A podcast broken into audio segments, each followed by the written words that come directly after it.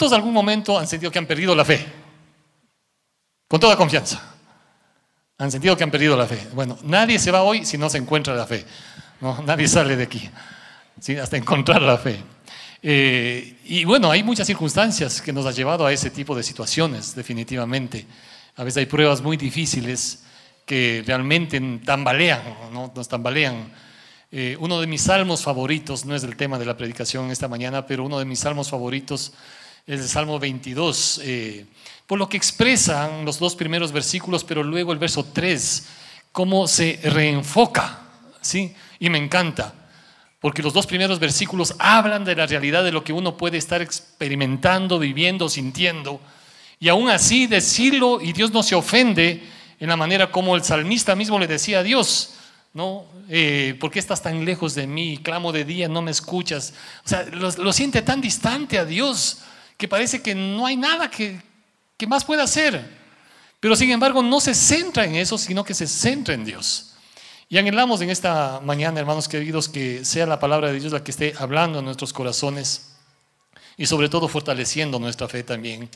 En 2 de Corintios capítulo 13, si me acompañan con la lectura acá y si tenemos ahí en pantalla para quienes de pronto no tienen su Biblia o su celular, ¿sí? Acuérdese, use su celular en este momento para estar conectado con la Biblia. Si no es así, tenga toda la libertad para salir en la parte de afuera. Usted puede conversar con la persona que necesite conversar o hacer lo que tenga que hacer, pero este es el tiempo para Dios, ¿sí? Este es el tiempo para Dios. Y creo que debemos ser respetuosos del tiempo que le corresponde a Dios. El, celular, yo no sé, en algunos celulares tienen, les registran, ¿no es cierto?, el tiempo de cuánto, cuánto, cuánto está usando, de uso, ¿no es cierto? Y es impresionante, diariamente le sacan ahí cuánto es el porcentaje en la semana, cuánto sacamos, ¿no? Desconéctese un ratito ahora del celular y conéctese con Dios, amén. Conéctese con la palabra del Señor un ratito. Segunda de Corintios 13:5. Segunda de Corintios 13:5. Y es interesante lo que dice aquí el apóstol Pablo. Y lo dijo en ese tiempo, pero también es una exhortación a todos nosotros ahora. ¿Sí? Y vale la pena tener en cuenta esto. Dice, examinaos a vosotros mismos, ¿qué cosa? Si estáis en la fe, ¿sí? Probaos a vosotros, dice, a vosotros mismos. O no os conocéis a vosotros mismos, que Jesucristo está en vosotros, a menos que estéis reprobados. Dice otra versión, pónganse a pensar en su manera de vivir y vean si de verdad siguen confiando en Cristo. Hagan la prueba y si la pasan es porque Él vive en ustedes. Pero si no confían en Cristo de verdad es porque Él no está en ustedes. ¿Sí? Examínense a ustedes mismos y pónganse a prueba para ver si están firmes en su fe, dice la palabra de Dios. Y entramos a este tema de la fe. ¿Sí? Y vamos a ver algunos aspectos importantes de que a la luz de la Biblia nos enseña, ¿no es cierto? Ahora, eh, respecto a la fe, próximo domingo el ejemplo de Abraham como el padre de la fe, modelos a seguir. Eh, también estaremos hablando de Dios mediante como ciencia y fe. ¿Están en contradicción? ¿No? ¿O cómo la Biblia sostiene ahí estas verdades? Y finalmente, la fe dice también, sin obras es muerta. La fe, una, una fe práctica. Así es que estos serán eh, varios de los temas que se estarán abordando durante este mes. Y aquí nos dice que nos examinemos si estamos en la fe, ¿no? Si estamos en la fe. En realidad el tema de la fe es abundante en la Biblia y también creo que en ocasiones eh, puede distorsionarse. Y se puede distorsionar eh, porque hay todo un cúmulo de cosas que hoy en día estamos bombardeados. ¿No? Mientras yo estaba esta semana revisando y preparando algo, ¿no? Mm, entré, usted, usted, usted puede poner cualquier cosa que se le ocurra para buscar en la computadora o no. Lo que quiera quieren una receta de cocina, lo que sea, invéntese lo que quiera y le pone y le va a salir cualquier cosa, ¿no? Y así también puse por ahí para ver algo que salía, ¿no? Y, al principio me llamó la atención algo, ¿no? Pero después comencé a indagar un poco más, un poco más, un poco más, ¿no? Y me di cuenta de qué barbaridades comenzaban a, a decirse y por dónde iban, eran herejías, eran sectas, eran enseñanzas totalmente. Y la gente hoy en día, debemos decir esto, la gente hoy en día tiene un hambre profunda y tiene una sed espiritual muy marcada. La gente está necesitada de Dios, no de religiones, ¿sí? Pero está sensible espiritualmente y está buscando genuinamente, la gente está buscando genuinamente de Dios. Y obviamente para buscar a Dios se necesita fe, pero se puede confundir con mucha facilidad, ¿sí? Y a veces se ha generalizado tantas cosas y tantas creencias que inclusive a uno mismo le dicen, ¿no es cierto? ¿Cuántas veces a usted tal vez le han preguntado también, ¿y ustedes qué, qué, qué, son? ¿No? Ah, ustedes son de esos mm, que les dicen los testigos de Jehová o son adventistas. ¿Qué mismos son ustedes? ¿O qué, qué relación tienen ustedes con los de los últimos días? ¿No? Sí, le comienzan a hacer una mezcolanza de todo, ¿no? Y la gente no tiene claro muchas cosas. Dice, ah, ustedes son muy parecidos a los de aquí o los de allá. ¿No? Dice, a ver, espera un ratito, ¿no? Y uno tiene que analizar, ¿no? ¿Qué es lo que uno cree? ¿Qué es lo que uno está compartiendo? Y uno, uno debe estar claro, es decir, ¿qué es lo que enseña? Nuestra fuente de fe es la palabra de Dios, lo que dice las escrituras, ¿sí? Y la interpretación de la Biblia no es una interpretación privada, dice la Biblia. Una de las primeras reglas de hermenéutica, que es la ciencia de la interpretación, ¿no es cierto? Eh, una de las primeras reglas de interpretación es que la Biblia se interpreta a sí misma. El peligro es cuando comienzan ahí personas a interpretar a su antojo y eso sí es un problema. La Biblia clarito nos dice las verdades, ¿sí? Y uno debe ser sensible a lo que dice la palabra de Dios. Y en este tema de fe, como digo, hay muchas cosas. Y Dios, si me acompañan a 1 Corintios capítulo 14, y nuestra oración en esta mañana es esta realmente, que podamos hablar de este tema sin confundir. Primera de Corintios 14, 33, un pasaje cortito, pero dice, Dios no es Dios de confusión, sino de paz. ¿Sí? Dios no es Dios de confusión, esa primera parte del versículo, sino de paz. A veces hay cosas que nos pueden confundir, ¿sí? Otras personas nos pueden confundir, nuestros sentimientos nos pueden confundir, nuestros razonamientos inclusive a veces nos pueden confundir. Pero déjeme decir una cosa, Dios no es un Dios que quiera confundir tu vida. ¿sí? Dios quiere traer paz a tu corazón. Y la palabra de Dios lo que hace es eso, traer paz a nuestro corazón. Y por eso es nuestra oración también esta mañana al abordar este tema. Para algunos este tema será muy familiar, ¿sí? Y tal vez será solamente recordar algunas verdades sin embargo, consideramos de suma importancia, sobre todo para quienes tal vez no han escuchado, pero tenemos una enorme responsabilidad delante de Dios de mostrar lo que la Biblia dice respecto a la fe. ¿Sí? Una palabra tan pequeña, pero como el Señor Jesucristo mismo dijo, ¿sí? hablando de la fe, ¿sí? como una semilla de mostaza. ¿sí? Si tu fe sería solamente como una semilla de mostaza, dirías a este monte, ¿no es cierto? Que se mueva de ahí. Entonces, vamos a hablar sobre esto. El Señor Jesucristo, en algunas ocasiones, ¿sí? felicitó y recompensó al ver la fe de algunos personajes en la Biblia. En otros casos les reprochó por su falta de fe. A sus discípulos, por ejemplo, no vamos a buscar los pasajes bíblicos, pero en Mateo 16, 8 y Mateo 17, 20, les dijo a sus discípulos, ¿sí? Hombres de poca fe. Entonces habla de una cierta cantidad de fe. A los discípulos les dijo hombres de poca fe. En otro momento, ¿sí? Se refirió a una mujer en Mateo 15, le dijo a esa mujer, mujer, grande es tu fe, ¿sí? A los discípulos, hombres de poca fe, a esta mujer que ni siquiera era de los, del grupo de los doce o de sus seguidores, le dijo, grande es tu fe. No se trataba entonces si era un seguidor o no era un seguidor de Jesús. A la final Jesús vio la fe de esta mujer que era grande, a diferencia de los discípulos que en determinado momento les llamó la atención diciendo poca fe. Otros le dijeron a Jesús, aumentanos la fe. En Lucas 17. ¿Sí?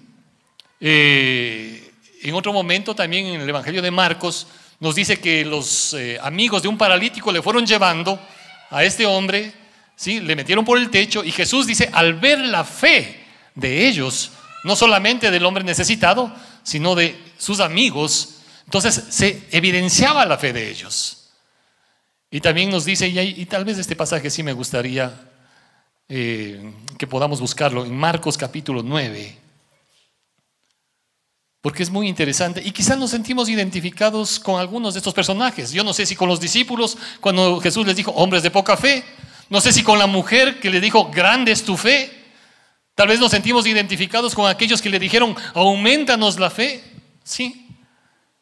O tal vez nos sentimos identificados con este hombre en Marcos 9, el Evangelio de Marcos 9.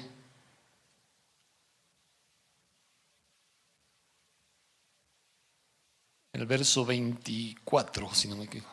El verso 23 y 24. ¿Sí? Aquí habla de un muchacho que tenía un problema espiritual serio. Buscaron a Jesús y cuando el padre de este muchacho va donde él, ¿sí? Jesús le dice, si puedes creer, fíjese el 9:23, Jesús le dijo, si puedes creer, al que cree todo le es posible, ¿sí? Y, pongamos un poquito de énfasis aquí en esta, en esta frase que Jesús dijo, si puedes creer, ¿sí? ¿Podemos creer, hermanos? Amén. Al que cree, todo le es posible. E inmediatamente el padre del muchacho, fíjese lo que hizo este, este hombre, clamó y dijo, ¿qué cosa? Creo. Primero dice, creo. Jesús le está diciendo, sí, si puedes creer. Y este hombre contesta, creo. Pero ¿qué más le, le añade ahí? Ayuda mi incredulidad. ¿Se da cuenta de lo que está diciendo este hombre? Por un lado está diciendo, creo, pero como que todavía hay dudas, todavía estoy luchando. Y quizás muchos nos sentimos también identificados de esa manera, ¿no es cierto? Creo, pero todavía tengo algunas cositas que necesitan ser trabajadas. Señor, ayuda mi incredulidad. ¿Sí? Sea que usted tenga poca fe, mucha fe, ¿sí? Sea que le esté diciendo a Dios, aumentanos la fe. O como le dijo este hombre acá, ayuda, ¿sí? Mi incredulidad. El Señor quiere, ¿sí? Porque la Biblia nos dice que sin fe es imposible agradar a Dios. No es tanto el tamaño de la fe, sino en quién está depositada la fe. Amén. En quién está depositada tu fe. Ahora, hay algunas ideas relacionadas a la fe, y permítanme mencionar algunas cosas. ¿sí? A veces se relaciona la fe eh, refiriéndose a determinada creencia o práctica religiosa. ¿no? Hay personas que dicen, por ejemplo, ¿y qué, tú qué fe tienes para referir qué religión tienes? ¿Sí? Dice, no, yo, tengo, yo soy, tengo mi, fe católica, mi fe evangélica, mi fe lo que sea. ¿Sí? Y usan el término fe para referirse a la doctrina, a la enseñanza, a la serie de creencias que uno tiene en ese sentido. Se piensa también que tiene fe porque tiene una religión o asiste a una iglesia o cumple un rito religioso. Hay personas que dicen, no, esta, señora es muy creyente, todos los domingos va al culto, a misa. ¿Por qué? Porque solamente está asistiendo.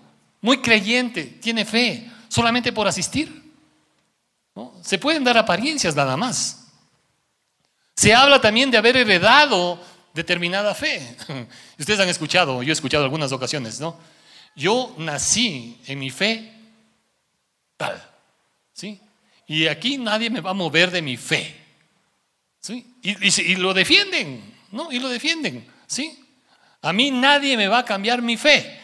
¿Sí? Ahora déjeme decirle acá, si usted nos está acompañando, por favor, y a tanto antiguos como nuevos, en personas que nos están visitando, aquí no estamos interesados en cambiar la fe a nadie, no, mucho menos la religión de nadie. Ese no es nuestro interés para nada, así es que estése tranquilo por ese lado, ¿no? Pero se utiliza la fe para referirse de esa, de esa manera. A mí nadie me mueve de la fe, ¿no? Aquí la Biblia nos estaba diciendo, el primer versículo que leímos, examina tu fe, ¿no? Para saber dónde está cimentada tu fe, en qué está cimentada tu fe, ¿sí? Ahora, quisiera mencionar que hay algunos tipos de fe, y quizá esto algunos ya, lo han escuchado, y, me disculpo por ello, para quienes ya lo saben, ¿sí? Pero hay un tipo de fe intelectual, ¿no? Hay un tipo de fe intelectual, ¿no? Eh, sin pretender eh, que ustedes levanten la mano ¿no? para saber la edad. Pero ¿cuántos conocieron a Cristóbal Colón? O a Simón Bolívar. no. ninguno de los que estamos aquí conocimos ¿no? a Cristóbal Colón, Napoleón Bonaparte, Simón Bolívar, eh, Abdón Calderón, yo no sé, cualquier personaje de la historia. No les conocimos a ellos, pero no podemos negar la existencia de ellos. ¿Está claro? No podemos negar la existencia. Y no negamos la existencia de ellos, ¿por qué razón? Porque obviamente son parte de la historia, hay documentos que los registran, eh, hay tradiciones, hay leyendas y tantas cosas más. Algunas quizás sean exageraditas que, que otras, pero hay documentación escrita que registra que esos personajes existieron en la historia. Es un absurdo decir que no existió Cristóbal Colón, que no existió Simón Bolívar. Usted me va a decir, si yo comienzo a decir una cosa de ese tipo, decir, este tipo está mal. ¿Cómo va a negar la existencia de Simón Bolívar? ¿Sí? No le conocí, pero creo que él existió. ¿Y creo en base a qué? A lo que me dicen los libros, a lo que cuenta la historia. ¿Sí? ¿Es fe? Sí, es un tipo de fe intelectual, porque nunca lo conocí. Pero no puedo negar la existencia de ese personaje. Hay mucha, hay mucha gente que cree en Jesús de una manera histórica simplemente. Porque desde niños aprendimos que Jesús nació en, tal ciudad, eh, fue hijo de la bendita Virgen María, etcétera, etcétera, etcétera. Aprendimos todo eso y está en nuestra cabeza desde que éramos niños. Es un tipo de fe, definitivamente que sí es fe, pero es un tipo de fe intelectual, está en mi cabeza. Que aunque yo crea eso y no pueda negar la existencia, porque al fin y al cabo Jesús divide la historia en dos, antes y después de Cristo. ¿sí? Él divide la historia. No puedo negar la existencia de Cristo, pero para mucha gente no es más que un Jesús histórico, que ha crecido ¿no? creyendo intelectualmente en ese Jesús. Pero su vida no es transformada, su vida no es cambiada por ese Jesús. Pero toda su vida ha sabido de Él. ¿Es un tipo de fe? Sí, sí es un tipo de fe intelectual. De hecho, es tan interesante esto que en el libro de Santiago, por favor, ¿sí? Santiago capítulo 2, verso 19, fíjese lo que dice acá. Gracias. Santiago 2.19 dice, ¿tú crees que Dios es uno? Bien haces. También los demonios creen y tiemblan. Entonces, ¿qué está diciendo acá? Hasta el diablo cree. ¿Sí? Entonces, ¿en qué te diferencia de los demonios y, y tú? Si tú y el diablo también creen. Pero el diablo no es salvo. ¿Sí? Entonces no es solamente esa capacidad intelectual de creer en un personaje que existió en la historia, pero tu vida no es transformada para nada. Es una fe intelectual, está en tu cabeza, pero no llega a tu corazón, está en tu cabeza, pero no ha transformado tu vida. Puedes haber sabido de Jesús toda tu vida y puedes llegar a la tumba sabiendo intelectualmente de Jesús, pero estar condenado. ¿Estamos claros hasta ahí? Es un tipo de fe intelectual, intelectual y nada más. Hay otro tipo de fe, y la podríamos llamar circunstancial, ¿sí? Temporal. ¿sí? Es, la fe que algunos lo conocen como el, el, Dios bombero, ¿sí? Que buscan a Dios ante la emergencia, ante la situación, ante la crisis, y buscan, y buscan genuinamente, sinceramente, es fe. Es fe genuina, ¿sí? Pero es circunstancial. Estoy buscando a Dios por eso que estoy pasando. Una fe por la crisis de salud, una fe por la crisis financiera, una fe por la crisis de trabajo, una fe por lo que sea. ¿Sí? ¿Es fe? Claro que es fe. Claro que es fe. Pero es circunstancial. Y una vez que pasa el incendio, entonces mi vida sigue como siempre. ¿Sí? ¿Es fe? Sí, pero circunstancial. Y por eso la palabra de Dios habla también en el libro de Santiago, va a decir, el hombre de doble ánimo es inconstante en todos sus caminos. ¿Sí? Esto es solamente un ratito, un ratito y nada más. Vivimos lamentablemente un tipo de religiosidad con esas características. O si no, vaya a ver cuándo se llenan las iglesias, ¿no? O cuándo asistimos, ¿no? Asistimos a matrimonios, a funerales, a bautizos. Ese es el cristianismo que se vive a veces. Y para que todo termine a veces en farras, en borracheras. ¿Ese es el cristianismo? Perdónenme, eso no enseña en la Biblia. No, eso no enseña. Si es que esa es la fe que quiero defender. Mm, mm, examine, examine cuál es la fe que usted tiene. ¿Sí? Porque la fe que el Señor Jesucristo nos enseña es totalmente distinta.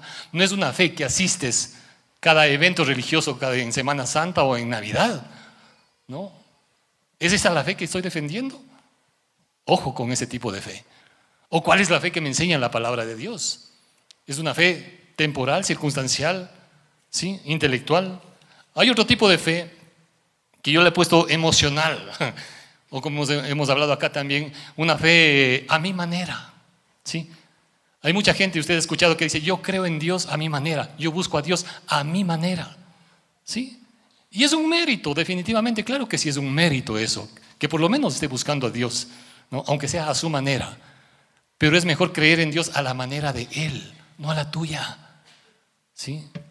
Es mejor creer en Dios a la manera de Dios. ¿Sí? Porque a lo mejor si estás creyendo en Dios a tu manera, sin darte cuenta estás cayendo en alguna forma de idolatría. ¿Sí? Y uno creo que debe seguir y buscar a Dios tal como Él se revela en su palabra. La fe tampoco tiene nada que ver con las probabilidades. Muchos deciden creer o les parece que tal o cual cosa sea probable, entonces tengo fe, porque parece que sí va a ser esto, parece que, ¿no? y, se confunde la fe con probabilidades nada más. La fe, y eso es importante, la fe no es una fuerza que ejercemos o un esfuerzo por creer que algo ocurrirá. ¿sí? Pensando que si creemos con suficiente intensidad, hay gente que dice, no, concéntrate, concéntrate, concéntrate, concéntrate. Y que si voy a tener suficiente intensidad para creer, entonces va a pasar. No se trata de eso. ¿sí? No es de esa manera, ¿no? pensando que si creemos con suficiente intensidad logramos que eso suceda. Eso puede ser a lo mejor pensamiento positivo, pero no es fe bíblica. Hay mucha gente que confunde pensamiento positivo con lo que es la verdadera fe a la luz de la palabra de Dios. Entonces veamos qué nos dice la Biblia con respecto a la fe. Y por eso digo, veamos, porque en Romanos capítulo 10, verso 17, nos da la primera pauta que es fundamental que nosotros entendamos. ¿sí? Así que dice el verso 17, Romanos 10, 17, la fe es por el oír y el oír la palabra de Dios. ¿sí? Hermanos queridos y amigos, si usted está en cualquier parte, en cualquier sitio, en cualquier lugar donde se hable de, Dios, de la, Biblia, lo que sea, si no le enseñan la palabra de Dios, póngase atento. Si le comienzan a enseñar filosofía, psicología, eh, cualquier otra cosa, pero no hay enseñanza de la palabra de Dios, ponga atención. Porque lo que va a enriquecer su fe, ¿sí? no son los conocimientos humanos. Lo que va a enriquecer su fe es la palabra de Dios. La fe viene por el oír, el oír la palabra de Dios, no los sabiondos de hoy en día, ¿sí? No estoy desconociendo que se puede aprender de muchas personas, de muchas cosas, sí, hay cosas buenas y otras no tan buenas, y otras pésimas. Pero lo que va a enriquecer tu fe es la palabra de Dios, y eso es fundamental. Y si vamos al libro de Hebreos, capítulo 11, por favor. Hebreos capítulo 11, creo que es la mejor definición respecto a la fe a la luz de la Biblia. Usted puede encontrar en el diccionario cantidad de definiciones, pero realmente lo que dice la Biblia respecto a la fe es lo más precioso. Hebreos 11, 1 y el verso 6 también que quiero leer.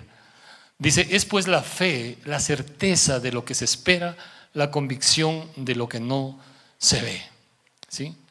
Otra versión dice, ahora bien, fe es la realidad de lo que esperamos, es la prueba palpable de lo que no podemos ver. Confiar en Dios es estar totalmente seguro de que uno va a recibir lo que espera, es estar convencido de que algo existe aun cuando no se pueda ver, dice otra versión. ¿Sí? La certeza, es una certeza. Hace un tiempo atrás nuestro hermano Alex Hurtado, Alex Hurtado ponía un ejemplo muy bonito. ¿Sí?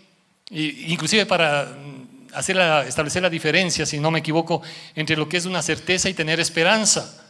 Si usted va de aquí a, no sé, el trayecto a cualquier otro sitio y le dicen que usted tiene que ir a una parada de bus, ¿sí? Y usted va a esa parada de bus con la esperanza de que esa sea la parada y con la esperanza de que a lo mejor pase por ahí el bus que usted necesita, más o menos ahí, eh, por ahí era la enseñanza que nos dejó nuestro hermano.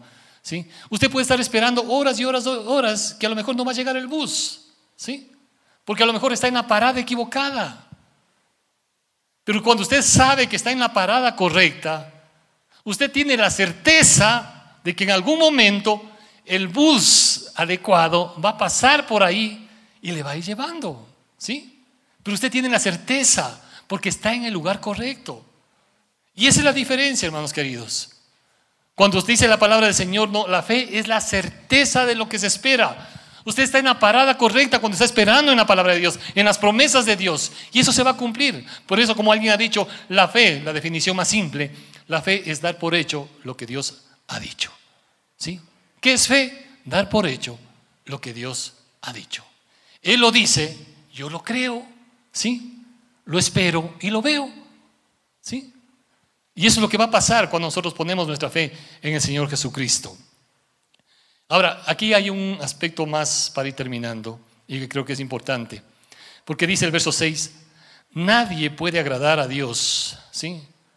Dice esta versión acá, dice, sin fe es imposible agradar a Dios. Esta otra versión dice, nadie puede agradar a Dios si no tiene fe. Cualquiera que se acerque a Dios debe creer que Dios existe y que premia a los que le buscan. Recuerde, no es cuánta fe, sino en quién está depositada tu fe. Ahora, hay momentos, es verdad, eh, que nos sentimos que nuestra fe ha tambaleado, ha decaído, que ya no tengo fe. ¿sí? Recuerde que la fe no es un sentimiento. ¿sí? La fe no es solamente un sentimiento. La fe va más allá de un sentimiento. Nuestros sentimientos están arriba y abajo, arriba y abajo, ¿no es cierto? Y si usted se deja llevar solamente por sentimientos, eso es peligroso. Hay personas que, que tienen, que están con el sentimiento, y hoy en día se maneja mucho eso, ¿no? de, este tema de los sentimientos. Lo importante es lo que diga tu corazón. Escucha tu corazón. ¿Sí? ¿Has escuchado eso, no es cierto? Lo importante es que seas feliz. ¿no? Lo importante es que seas feliz. Tienes derecho a ser feliz. ¿Sí? Escucha tu corazón. Suena bonito, pero la Biblia me dice que engañoso es el corazón. Y el corazón te puede engañar. ¿Sí? El corazón de otras personas y tu propio corazón te puede engañar. Y Dios no es Dios de confusión. ¿Sí? Tus sentimientos te pueden confundir, tus pensamientos te pueden confundir, ¿sí? La fe de otros, por último, te pueden hasta confundir, pero Dios nunca te va a dejar confundido. Y uno debe estar atento a lo que el Señor me quiere hablar a mi corazón. Y por eso dice la palabra de Dios, ¿sí? El que se acerca a Dios, dice aquí esta versión, cualquiera que se acerque a Dios debe creer que Dios existe y que premia a los que le buscan. Aun cuando te sientas que no tienes fe, ¿sí? Déjame decirte una verdad personalmente ha sido una de las cosas que más me ha sostenido. Porque sí he tenido crisis de fe, sí, sí he tenido crisis de fe. ¿no? Y cuando uno tiene crisis de fe, siendo pastor, uno dice, ¿qué hago aquí? ¿Sí, sí me puede entender un poquito eso? ¿Sí? Cuando uno como pastor tiene crisis de fe, dice, ¿de qué les estoy hablando acá a la gente? Pero en esos momentos, ¿sí? Hay algo que te sostiene y es lo que el apóstol Pablo dijo, ¿sí? Y él dijo, el amor de Cristo me constriñe, ¿sí? Pensando que Él murió. Lo que Pablo estaba diciendo, cualquier cosa puedo dudar, de cualquier cosa puedo estar en conflicto, puedo estar en crisis. Pero hay una cosa que me sostiene y me mantiene y de eso no tengo de dónde escaparme, ¿sí? Es que Él ya murió por mí. Él ya pagó en la cruz por mis pecados. Yo no puedo hacer nada, absolutamente nada, ¿sí? Absolutamente nada. Él ya lo hizo todo. ¿Sí? Yo puedo gritar, decir que no fue así, Él ya lo hizo. Es un hecho, es una realidad consumada. Lo que Él ya hizo por usted y por mí. Y cuando yo pienso en eso, el amor que Él me tiene a mí, entonces Él nuevamente te infunde de su amor, te infunde de su poder, te infunde de la fe. ¿Sí? Y si hay momentos en que uno decae, y a veces uno puede decaer por necedad, por orgullo, por qué sé yo, por las pruebas, ¿no? Las pruebas generalmente nos, nos acuden y eso estaremos viendo un poquito el domingo próximo. Pero es interesante cómo más bien en esos momentos de prueba, cómo la fe tuya te puede, se puede fortalecer mucho más allá. Porque detrás de todo esto hay un propósito mayor. ¿sí? Y quiero ir terminando con estos dos versículos en Efesios capítulo 2. Efesios 2. ¿Sí? Estos pasajes muy conocidos, gracias.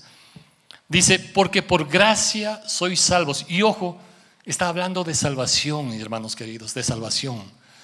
¿Qué es la salvación? ¿No? Eh, eh, eh, ustedes recuerdan cuando el Señor Jesucristo dijo, tu fe te ha sanado, pero también les dijo, tu fe te ha salvado. ¿Sí? Es decir, el Señor hace la obra completa. El Señor hace la obra completa. Y el Señor quiere la salvación también de nuestras vidas en toda la integridad. pensando que hemos sido salvados de condenación eterna, hemos sido salvados del pecado, hemos sido salvados de la muerte y del que tenía el imperio de la muerte, dice la palabra de Dios. ¿Sí? Y cuando el Señor dice acá, porque por gracia sois salvos, está diciendo, miren, la salvación no, no se lo obtiene por la linda cara que tengas o el apellido que lleves. Es por gracia. ¿Qué es la gracia? Es un regalo. Es un regalo que no merecemos, que ninguno de los que estamos aquí hemos merecido y que sin embargo se nos da. ¿Sí? La gracia es eso, el favor de Dios que no merecemos. Y la salvación es eso, es un regalo que no merecemos, pero el Señor nos lo otorga por medio de la fe. Y ahí está la parte importante. ¿Sí? Ese propósito fundamental por medio de la fe. Y esto no de vosotros, pues es don de Dios. Y el verso 9, por favor. ¿Sí? Dice, no por obras para que nadie se gloríe. Está, está hablando de la salvación. Está diciendo que la salvación no se obtiene por obras para que nadie se gloríe. Ustedes han escuchado quizá muchas personas, yo he conversado y a veces les preguntamos, ¿no? Si mueres este momento, ¿sí? Y vas a la presencia de Dios. Y Dios te dice, ¿por qué debo dejarte entrar al cielo? ¿Qué le contestas? ¿Sí? Y muchas personas me dicen, bueno, Dios sabrá. Él es Dios, me han dicho así. O si no le dicen, bueno, le diré que no he sido tan mala persona.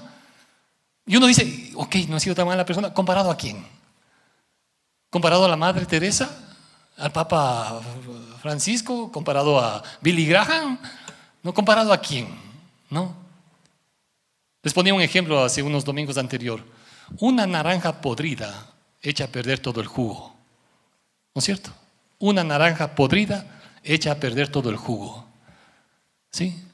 Y a veces queremos hacer con Dios eso. Queremos ofrecer a Dios nuestra vida como un jugo donde ha habido una cosita podrida nada más. Y no es una naranja podrida nada más. ¿No? A veces pesa más la podredumbre.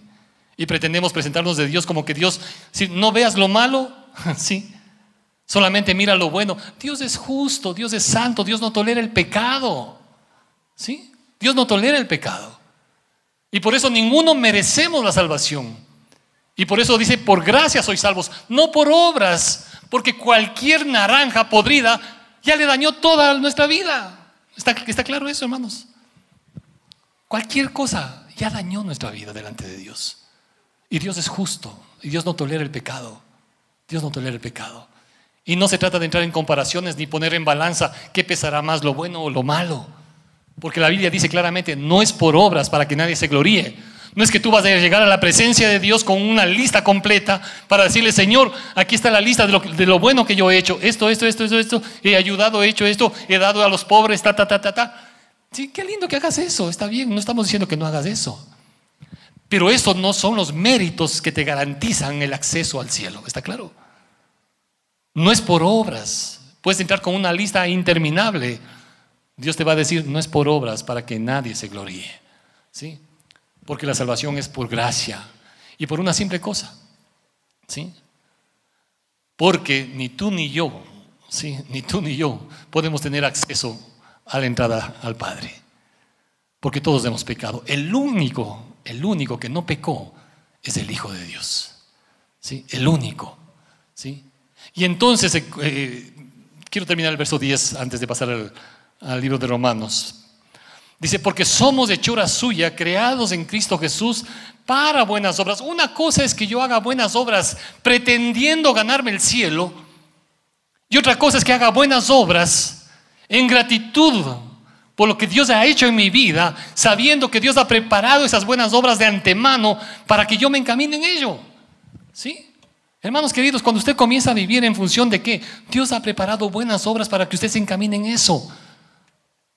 Y, es impresionante cuando usted le pone esto delante de Dios.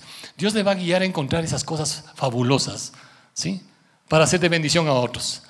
Les contaba en el, primer culto, en, la universidad, ¿sí? con el, equipo de jóvenes que compartíamos ahí en la universidad, orábamos generalmente y decíamos, Señor, danos ¿no? una cita divina. Esa era la oración, una cita divina. ¿no? Porque a veces uno hace y organiza su agenda, su calendario, sus cosas. Pero decíamos, Señor, danos una cita divina para el día de mañana, saber con quiénes tenemos que compartir la palabra de Dios. Y era impresionante cómo el Señor te direccionaba. ¿no? Y llegabas a conocer y compartir con gente que estaba realmente profundamente necesitada de Dios. Dios preparando las obras de antemano para que usted y yo caminemos en esas cosas. Entonces sí tienen lugar las obras, pero no es que a través de las obras te vas a salvar, sino que Dios te permite eso, ¿sí? En gratitud y para que se cumplan los propósitos de Dios. Y el último pasaje, Romanos 5.1. Nuevamente viendo lo que dice acá en cuanto a la fe. Justificados, pues por la fe, ¿qué cosa? Tenemos paz para con Dios. La pregunta es, ¿estás en paz con Dios? ¿No? No vas a estar en paz con Dios a menos que no seas justificado por Él. ¿Y qué es ser justificado? Es ser declarado justo, ser declarado santo, inocente, puro, limpio. Ahora va a decir, ¿y quién puede, quién, quién puede ser declarado eso? Nadie, pues absolutamente nadie, exactamente. Pero cuando pones tu fe en Cristo, la justicia de Cristo es a favor tuyo. Por eso dice el apóstol también, el justo por la fe vivirá. El justo por la fe vivirá. ¿Sí? Es el sacrificio de Cristo a favor tuyo. Por eso dice también la palabra de Dios en Corintios. De modo que si alguno está en Cristo, nueva criatura es. Las cosas viejas pasaron, todas son hechas nuevas. No se trata de tu obra, sino la obra de Cristo a favor tuyo. No se trata de tu justicia, se trata de la justicia de Cristo a favor tuyo. ¿Está claro? Entonces cuando tienes a Cristo en tu corazón es la pureza de Él, es la justicia de Él, es la verdad de Él, la santidad de Él en tu vida. Solamente así se puede vivir la vida cristiana. Lo otro es un esfuerzo humano que te va a agotar, te va a cansar. ¿Sí? Pero cuando tú estás justificado por la fe, entonces vas a tener paz para con Dios. Y esto es por la obra de Cristo a favor de ti. Amén. Entonces, hermanos queridos, la, importancia de la fe lo vemos acá. Pero ¿qué tipo de fe? ¿Sí? ¿Es solamente una fe intelectual, circunstancial, pasajera, de probabilidades, de intensidad? ¿O es esa fe que yo creo en lo que Él ya hizo por mí? ¿Sí? Al morir en la cruz. ¿Sí? Y dio todo absolutamente a veces cuando estoy en los velorios, ¿sí? Y, hay personas que me dicen, ¿Puede, podemos hacer un, bueno, acá no tenemos misa, pero eh, dice, misa de honras, dicen, ¿no es cierto? Aprovechamos nosotros la oportunidad para compartir la palabra de Dios, explicándoles que nosotros ya no podemos hacer nada por el muertito. ¿Sí? ¿Qué puede hacer usted y yo por el muertito? ¿Qué podemos hacer? Nada. Aquí podemos, yo no sé si estamos 200, 300 personas, 500 personas, lo que sea. ¿Sí? Y, creemos que porque hagamos el esfuerzo de entre 500 personas de pedir algo a Dios por el muertito va comparado con lo que Cristo ya hizo por nosotros. ¿Qué es lo que usted y yo podemos hacer comparado con lo que Él ya hizo por nosotros al morir en la cruz? ¿Sí? No se trata de sus obras, ni las mías, ni de todos nosotros. Se trata de la obra de Cristo completa y perfecta en la cruz para salvarnos. Y por eso la importancia de poner la fe en Él. ¿Sí? No es tanto el tamaño de la fe, pero que creas que Él murió en la cruz por tus pecados. Y cuando tú vienes a Cristo y le reconoces como tu Señor y Salvador, Él perdona todos tus pecados. No hay pecado, hermanos y amigos, que Él no quiera y no pueda perdonar. Yo no sé cuál carga de culpa de pronto puede estar viviendo. He conocido mucha gente con un peso tremendo, pero cuando se dan cuenta de lo que dice aquí, justificados por la fe tenemos paz con Dios. Sí, qué hermoso poner en las manos de Dios esa carga para encontrar paz realmente en Dios. No le estamos hablando de un cambio de religión. Estamos hablando de que usted encuentre paz para con Dios. Amén. Y la única manera es poniendo la fe en Cristo. Oramos. Padre eterno, gracias Señor y Dios una vez más en esta mañana por tu amor, tu misericordia. Gracias Señor porque aun cuando somos Señor y Dios inmerecedores de tu gracia, sin embargo Señor, tú diste todo en la cruz por nosotros. No es cuanto podamos hacer, Señor, porque ninguna obra nuestra será lo suficiente para llegar a ti, Señor. Pero la obra de Cristo, tu Hijo amado, es más que suficiente para llegar a ti, Señor. Y por eso queremos poner nuestra fe totalmente en ti, Señor. No de una manera solo intelectual o temporal, pasajera, circunstancial, Permítenos, Señor, examinar nuestra fe y reconocer, Señor, en esta mañana. Quizá hay personas, y gracias a ti, Señor y Dios, porque ya te conocen. Ya han tenido ese momento de ese encuentro contigo, Señor. Pero quizá hay corazones, Señor, que están revisando su fe, revisando en su corazón y reconociendo que por las obras que hemos hecho, Señor, no merecemos siquiera, Señor, y no pretendemos siquiera acercarnos a ti, Señor. La única manera de acercarnos a ti es por la fe en Cristo Jesús. Y si en esta mañana el Señor está hablando a tu corazón y entiendes que no es tu justicia, es la justicia de Cristo a favor tuyo. No es tu santidad, es la santidad de Cristo a favor tuyo. Entonces puedes venir delante de Él para decirle, Señor, yo te necesito. Y reconozco, Señor y Dios, que en mis fuerzas no puedo. Necesito de tu presencia en mi vida. Y te abro mi corazón en este día. Si tú no lo has dicho antes y entiendes la importancia de poner tu fe en Cristo, Dile en tus propias palabras, Señor, en esta mañana me rindo a ti. Te reconozco como mi Señor, mi único Salvador. Tú perdonas todos mis pecados, Señor. Tú llevas todas mis culpas, mis cargas, mi vergüenza, mi dolor. Gracias, Señor, porque tú entiendes lo que estoy viviendo, lo que estoy pasando. Pero no solo entiendes, Señor y Dios, sino que tú me sacas de eso. Y puedo tener paz para con Dios por medio de ti, Señor Jesucristo. Pongo mi fe en el Hijo de Dios y confieso que Él es mi Señor y Salvador. Si el Señor está hablando a tu corazón y tú estás decidiendo tomar esa decisión, tomar ese paso de fe, de reconocer a Cristo como tu Señor y Salvador, y en tus propias palabras decirlo que le necesitas, quiero terminar orando por usted. Si tal vez por un segundo puedes levantar tu mano, un momento nada más y volver a bajar. Si hay alguien que le está diciendo al Señor, Señor, mi fe no solo es intelectual, circunstancial. Mi fe, Señor y Dios, ahora se enfoca totalmente en Cristo, mi Salvador. Dios te bendiga. Gracias a Dios por esas manos que levantan y se identifican reconociendo quién es Cristo ahora y de aquí en adelante para ti. Señor, guarda esos corazones con tu presencia en Cristo Jesús. Amén. Amén. Si te gustó esta prédica, te invitamos a que te suscribas a nuestro podcast y nos sigas en YouTube, Facebook e Instagram como Encuentro con Bahía. Además, recuerda que cada semana tendremos una prédica nueva para ti.